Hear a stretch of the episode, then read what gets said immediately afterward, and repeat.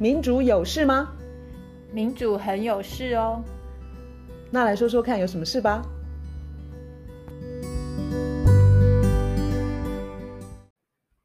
大家好，我是苑韶，我是倩怡。我们今天要聊的主题是极右，这样听起来，萌听起来可能很奇怪。只是我跟卢老师提说，我们最近在报纸上常常会看到一些事件，比如说极右派是什么？法国总统大选的时候，我们常常呃看到极右这个形容词去形容一个主要的候选人，那他就是马克宏的对手，但后来马克宏选赢了。那极右大家看到这个形容词，可是可能又不大确定是什么。然后另外一个就是保守，保守保守派又是什么？最近大家看那个美国可能讨论要禁止那个堕胎权，所以我会觉得说，哎，现在世界的的这个潮流啊。好多这些什么保守啦、极右啊，这是什么风风？这是什么风气？这这个这个潮流是怎么了？这样子，呃，然后相对于这个这个的对面啦，另外一个极端就还有一个词，常英文的话就是 progressive。progressive 的话就是等等于是对劲啊，就是最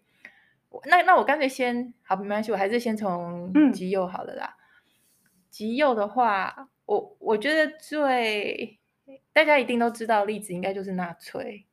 纳粹就是一个极右的政党。嗯哼。那我们现在又看到有很多的极右的，不管是在欧洲还是在美国，美国，嗯哼，极右的势力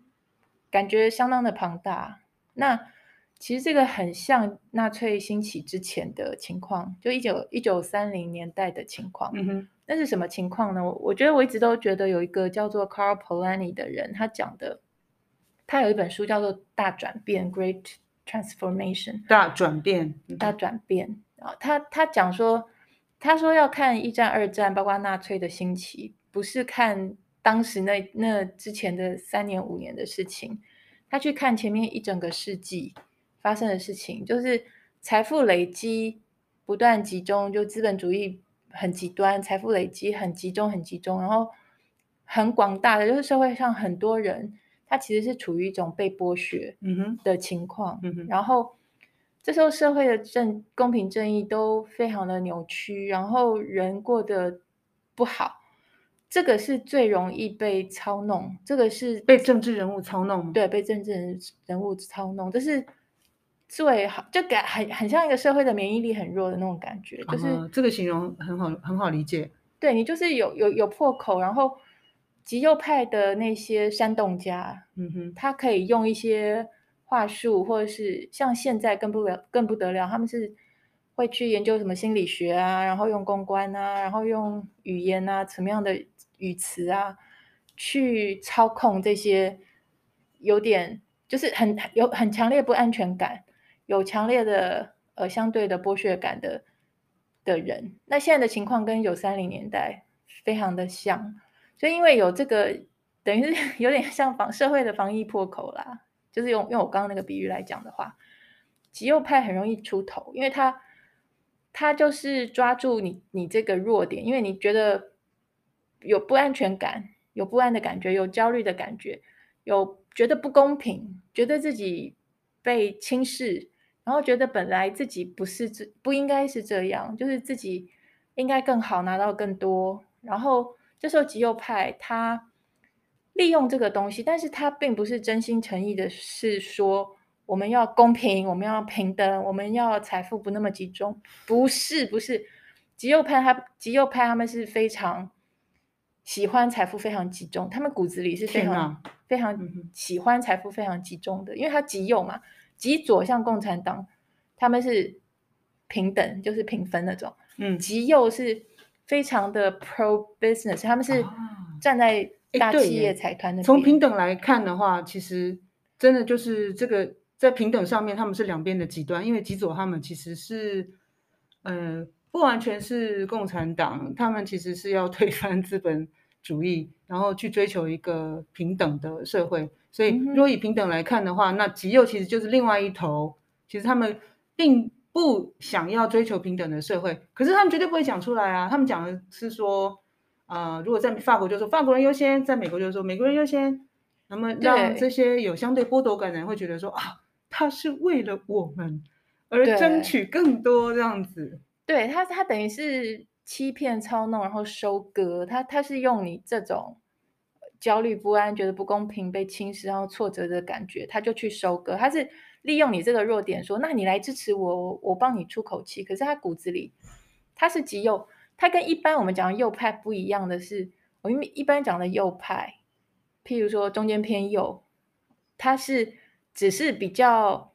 呃重伤而已，只是比较 pro business，比较觉得就是要强调市场啦，强调竞争啦这些赚钱。可是，一般的中间偏右通常并不会说，哎，我们要把那个外国人或是外来移民或是难民通通赶赶出去。通通常中间偏右不太是这样，极右他们就是加了这个元素，因为他告诉这些。被打压的一般人说：“你看，你本来可以更好，就是因为有移民啦、难民啦、有色人种啊，那些肤色根本没有资格来跟我们分一杯羹的人啊，就是因为他抢了你的东西，所以我们要以我们的……他就开始主张一些比较是民族主义啦、种族主义啦，然后种族要纯净啊，像法国，他可能。”包括这一次这个 Le Pen，或是他从他爸爸开始，都是像他爸爸不是就讲说，他觉得那个大家为什么一直在讲纳粹杀犹太人这件事？他说 那件事不过是历史里头一个小小的细节，为什么大家要去讲那个？所以像他们都是很主张说，法国这个种族应该要干净，要纯净，其实就跟希特勒一样。然后你现在类似的声音。在美国，美国现在的种族的对立这么严重，川普这些极右派，就是他还有背后的这些势力，他们也非常的强调，他们有一种诉诸于我们白人还是要把这个国家拿回来的那种，所以我们可以理解，川普就是极右派。对，川普就是极右派。像川普有一个很很从我的角度上来，从我的角度。讲应该是恶名昭彰，有一个叫做 Steve Bannon 的，他的一个测试，他就是很糟糕，就是他，譬如说他他们讲说要 build the wall，然后要在美墨边边境筑一个围墙，不让任何移民进美国。嗯，中南美洲的移民进去美国国境。对，然后他们开始募款，他们就用这个 build the wall 开始募款，募款之后，这个钱就被。就被盗用，就被滥用，然后翻一大堆法律的。这个 Steve Steve Bannon 他他讲说，他说川川普会让我想到希特勒啊，他自己讲哦。可是他 觉得这是一件好事，你懂吗？所以他们他们很崇拜希特勒，超级不懂。他崇拜希特勒，所以当我们讲说，我们一般正常人说川普让我想到希特勒，我们会觉得说吓一大跳啊，就是。川普这么可怕，然后像希特勒。可是那个 Steve Bannon 他说，川普让我想到希特勒，是他觉得川普跟希特勒一样棒。所以这就是现在美国里头，然后他们透过媒体，他们有他们，因为现在只要砸钱，你就可以有你想要的媒体放送你想要的讯息，所以他们就有他们自己，不管是电视的，或是社群的媒体，或是网络的媒体，他们。不断不断的在诉诸于，呃，一种美国国家的光荣，就是他们讲话的时候，他们讲说那个爱国的人是 patriots，就是等于是美国里头爱国，他们讲爱国的人，他们的 隐隐含的是我们这种非常以美国为荣为骄傲的这种，其实是很白人的美国的这种。这种人就是国家的荣耀，是我们的骄傲。嗯、然后他隐含的意思就是，那些还去挺什么黄皮肤的、黑皮肤的，然后还去讲那些，呃，什么要什么平等，要什么涨工资的那些那些人啊，他都是不知道爱国家，他都不以我们的国家为荣，一天到晚批评美国，所以他他会隐含这种对比，然后就是。告诉听众说，那些左派他们不爱国，他们根本就不爱美国。听到听到这，我就想到说，就美国这几年有一个叫白人至上主义，或者是说有一群人，他们就是在推广白人至上这样子的观念，就跟刚刚卢老师讲的是蛮接近的。对啊，这不是跟纳粹兴起前很像吗？就是他会去诉诸这些种族问题的本质是经济的分配，但是他为了要骗选票，他为了要骗支持，他完全转移注意力，他完全。如果你今天要解解解决一个人他的他被剥夺他的经济分配该拿都没没拿到，你不是应该去看那个经济体制吗？你怎么会去看看那个皮肤啊？你去看肤色，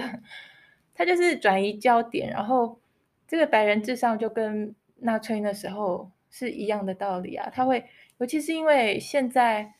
好，那相对于这个不是那个 prog progressive 吗？因为现在，因为我就在问这个问题，就是说我们现在常常会看到有一些美国众议员，然后在介绍这些人的时候，因为他们人数很多嘛，嗯、然后有时候在媒体上就会看到，说他们会放这样子一个一个形容词，比如说我我很喜欢那个纽约的一个年轻的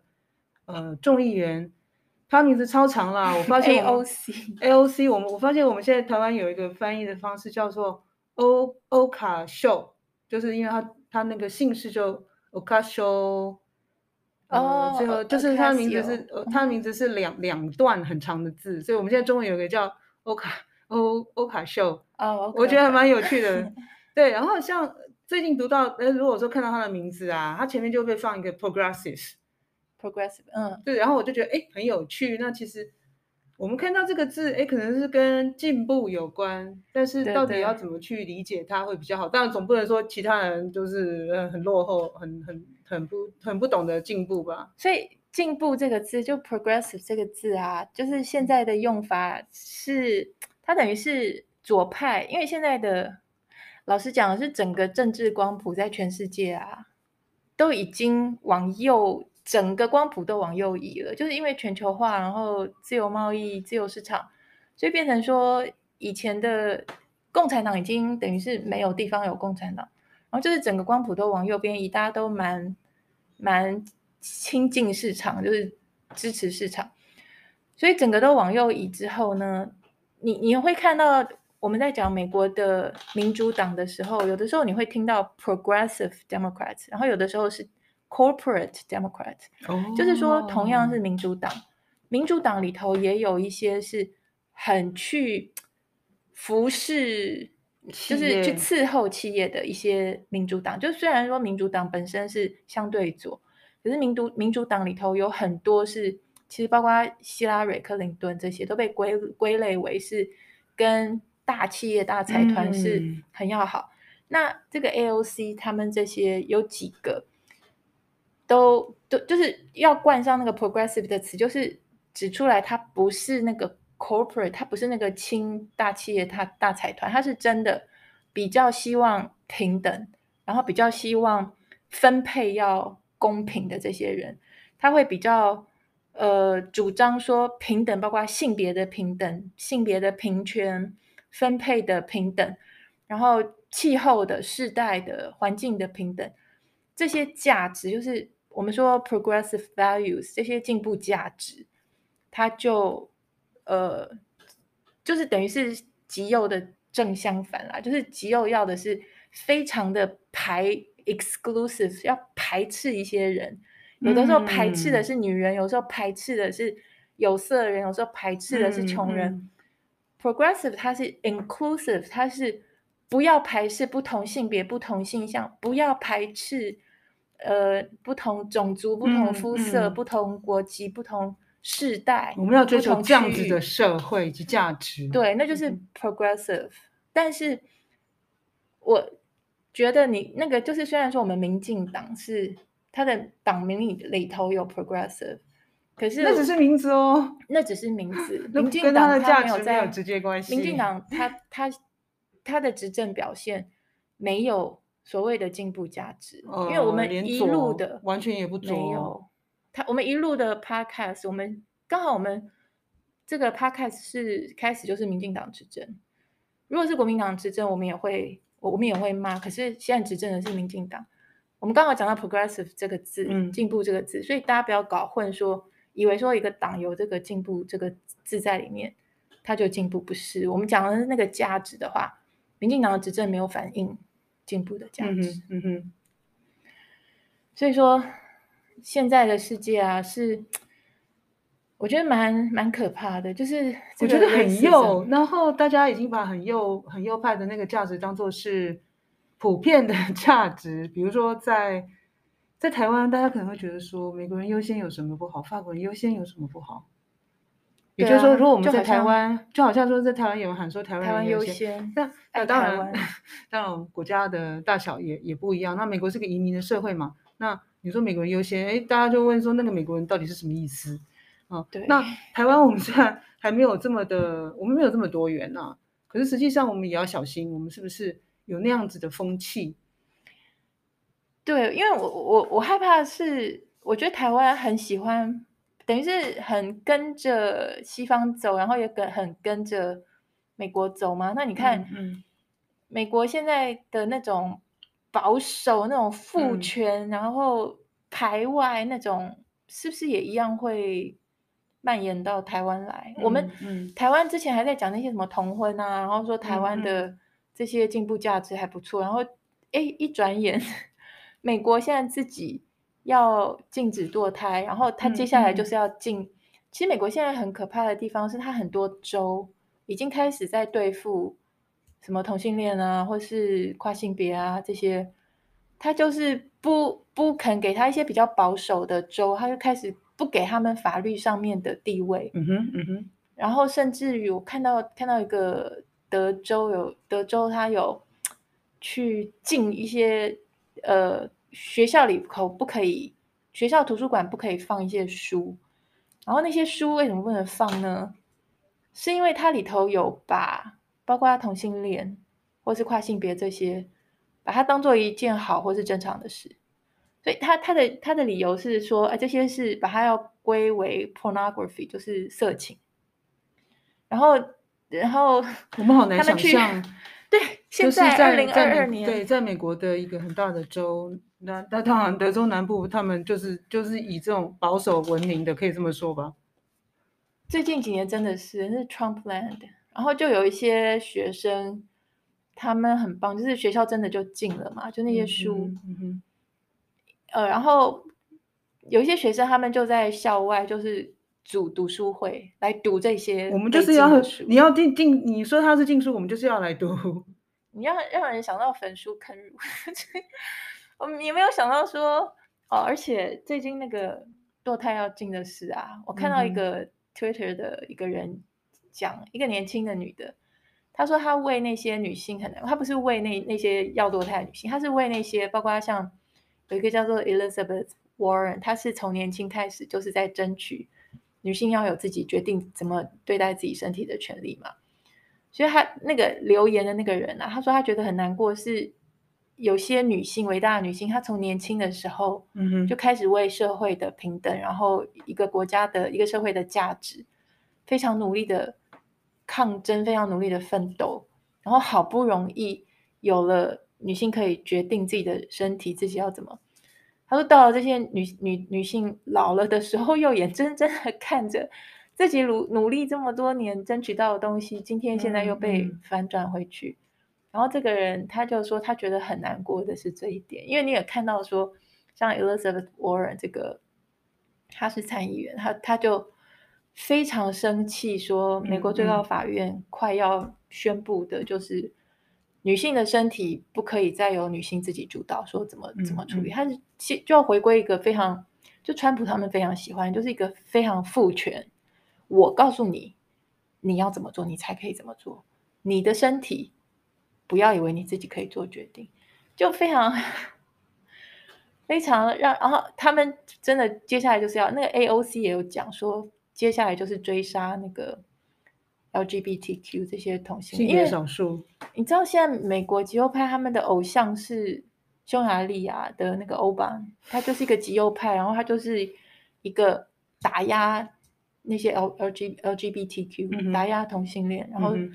排外，然后种族主义这些。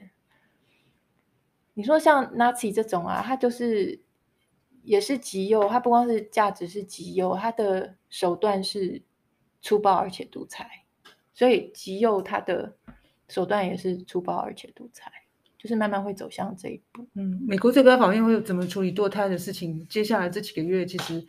会是非常热闹、激烈，但又令人伤心的的的，新闻事件。那虽然啊，我们看到说台湾已经合法。就是同婚，呃，同性恋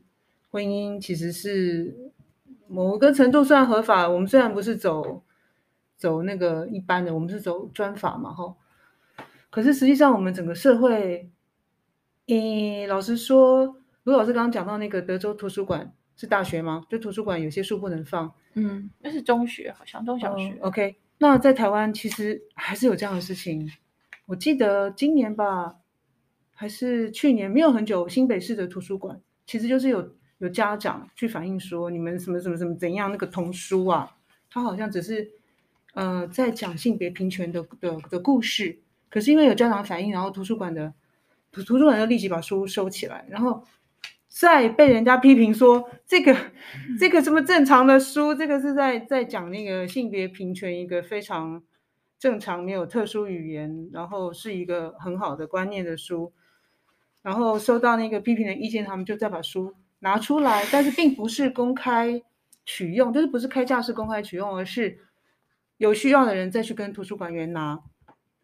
然后我就觉得说，我们不要以为很高兴，说台湾是亚洲第一个，就是通过呃同婚就法合合法化的第一个亚洲国家。我们当然对这个进展都很高兴，可是实际上我们要做的其实还很多，并不是性性别平权。真的也也也真的不是一天，就是那叫什么一一步可及那种，就是一次到位的东西啦。很多社会很多价值观的讨论，其实是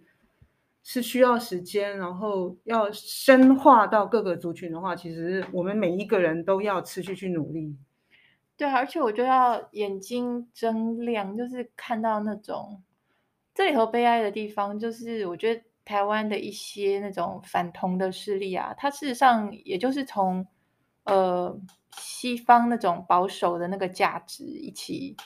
一路这样子有点。那个时候是有人说是美国来的钱去帮助的，但是我个人没有求证，我就不应该再发展下去。嗯，因为，因为其实像美国这种保守的势力啊，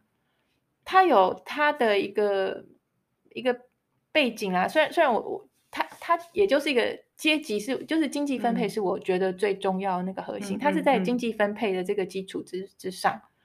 他要去骗选票，然后他又要去合理化，所以他就是怪东怪西，就是不要大家眼睛去看到说今天是经济这个制度、经济分配的这个结构的问题，去骂这个，去骂那个，去怪那个，去怪那个。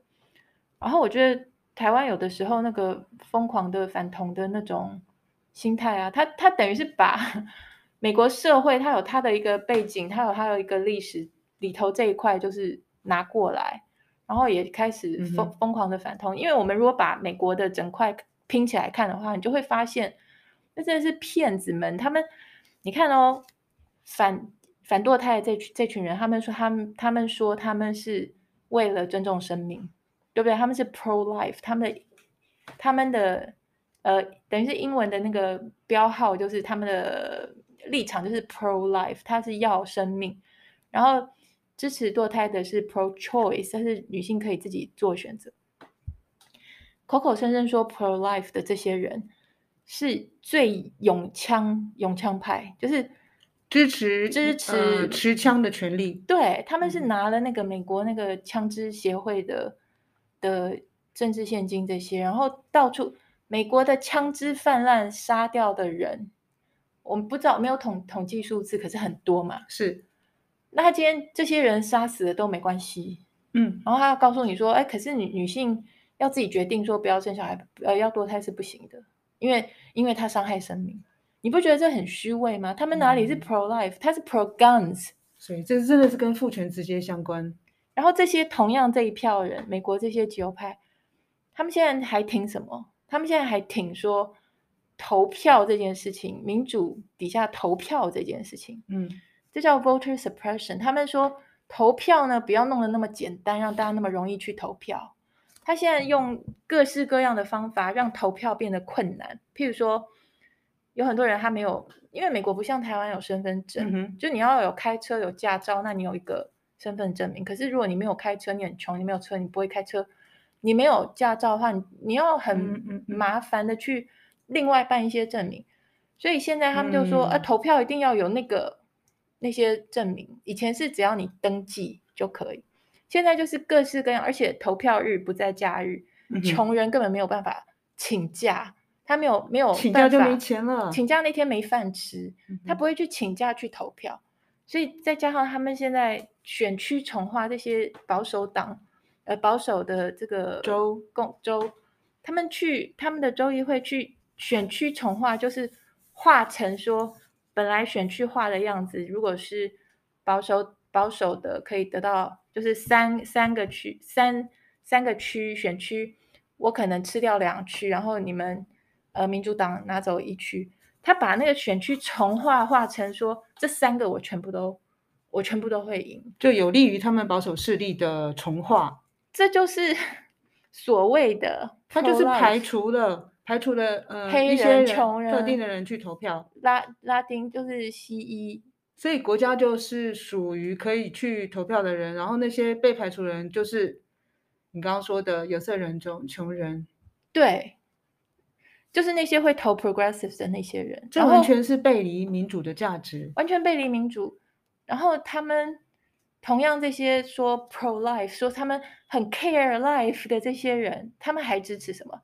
他们支持钻油啊，他们支持说继续的，不要管气候变迁，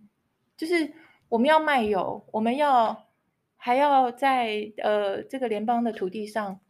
钻更多的油出来啊，我们要对抗俄罗斯，俄罗斯的天然气大家不要用，我们要用爱国的天然气，我们要用美国的天然气，我们要用美国的石油。这些人，你你可以说他 pro life 吗？他 pro 的是哪一国的 life 啊？哪个世界、哪个地球的 life 啊？他他对气候变迁这么不把未来世代放在眼里，他敢说今天一个女性她要去堕胎，他就什么犯了天条？你们这些人 都，我太激动了。他们这些人，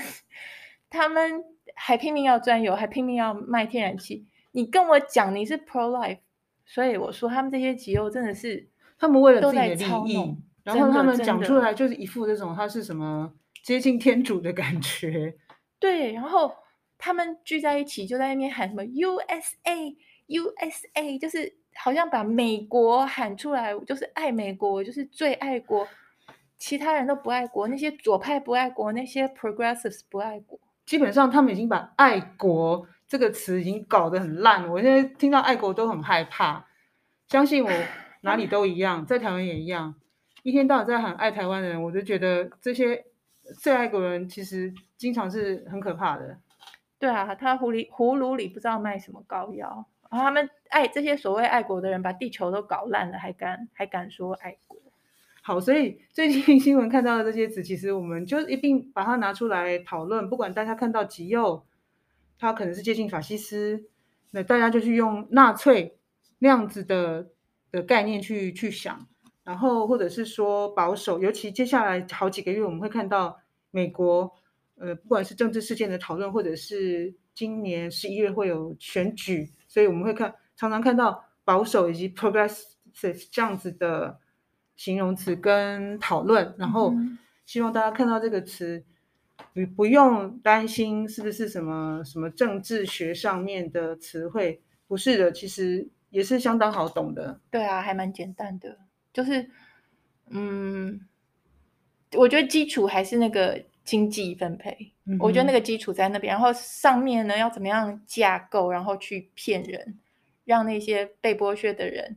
反而会去支持那些伤害他的人。嗯，说得好，其实经济分配的平等，嗯，这是应该是我们要关注的议题，嗯，而小心不要让人。人让不要让呃政治人物误导去以为他要创造一个爱国的环境，但实际上财富其实都集中在他认定的爱国的群体去了。没错，而且是顶端一趴才有，那绝对不是我们啊。嗯，OK，好，那今天先这样子喽，拜拜。OK，拜拜。